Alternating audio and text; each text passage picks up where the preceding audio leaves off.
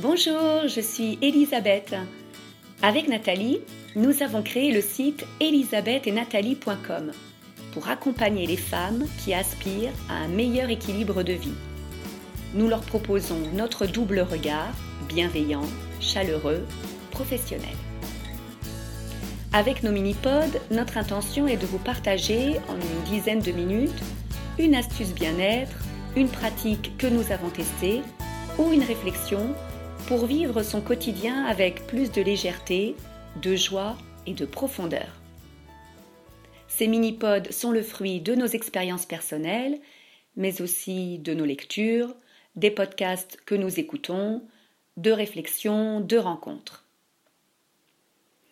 aujourd'hui, nous avons envie de vous parler d'harmonie et de fluidité dans nos lieux de vie, nos lieux professionnels. On y passe l'essentiel de nos journées. Donc il est important de s'y sentir bien. Cela contribue à notre bien-être et à notre efficacité.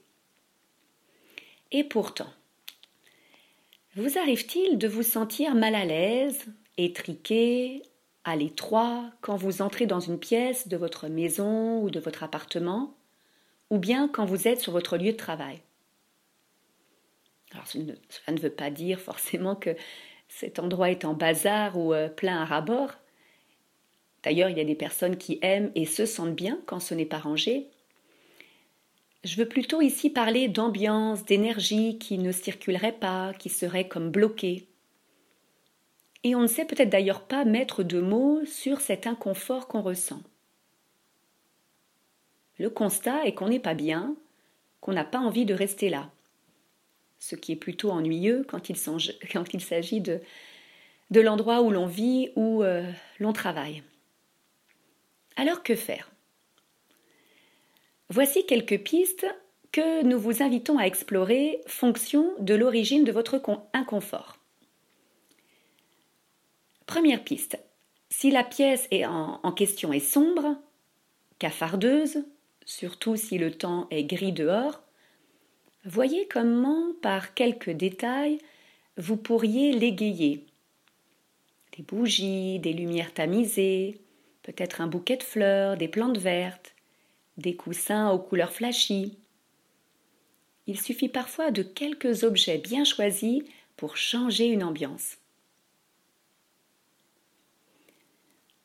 Deuxième piste, s'il s'agit d'une pièce encombrée, comment pourriez-vous l'alléger? Cela implique un tri et donc un choix, ce qui n'est pas toujours simple, hein, particulièrement quand on a tendance à conserver, à garder beaucoup.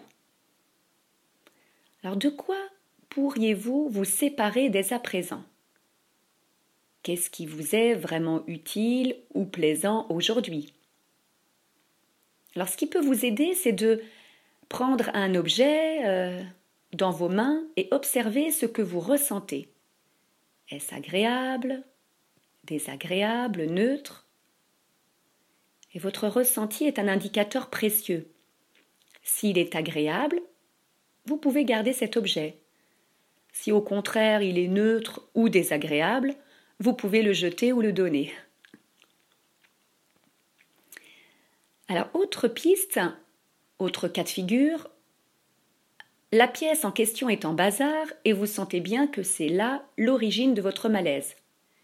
Il va falloir passer par la case rangement. Alors le mot seul peut irriter et pourtant il met le doigt sur quelque chose qui devient incontournable. Pour rendre ce rangement moins pénible, vous pouvez demander l'aide d'une amie, d'une sœur, d'une voisine. Et si ce n'est pas possible, essayez soit une musique tonique qui vous donne de l'élan, qui vous met la pêche, soit une musique douce qui vous euh, apporte de l'harmonie. Et ça, ce choix de musique sera vraiment fonction de votre besoin du moment. En vous rappelant que ce sont les premières minutes qui sont euh, les plus difficiles, celles où il faut s'y mettre.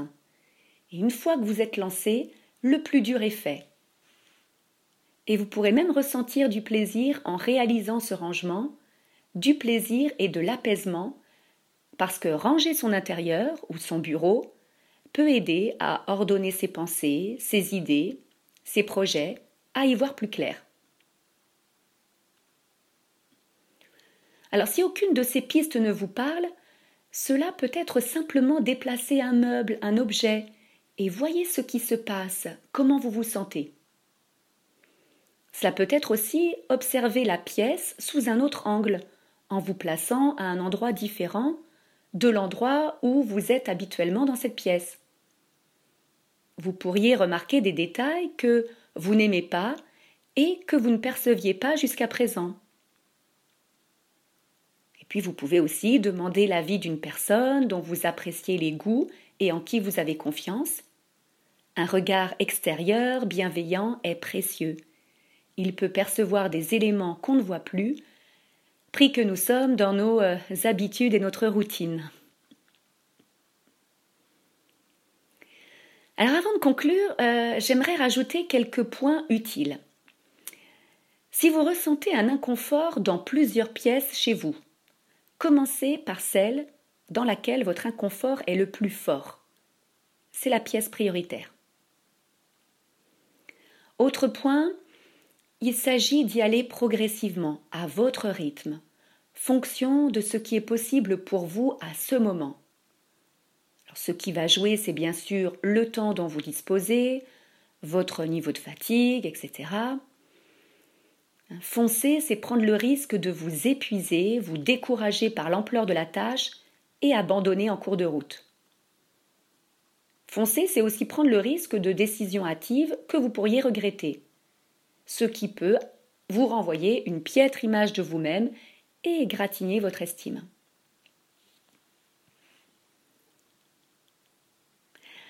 Voilà, nous arrivons à la fin de notre mini-pod. Alors si vous avez envie d'aller plus loin sur ce sujet, nous vous invitons à écouter Caroline Glaise, experte en Feng Shui, interviewée par Anne Guéquière dans le podcast Métamorphose numéro 126. Et puis n'hésitez pas à nous partager vos astuces, ce que vous faites pour rendre vos lieux de vie plus harmonieux sur notre page Facebook Elisabeth et Nathalie.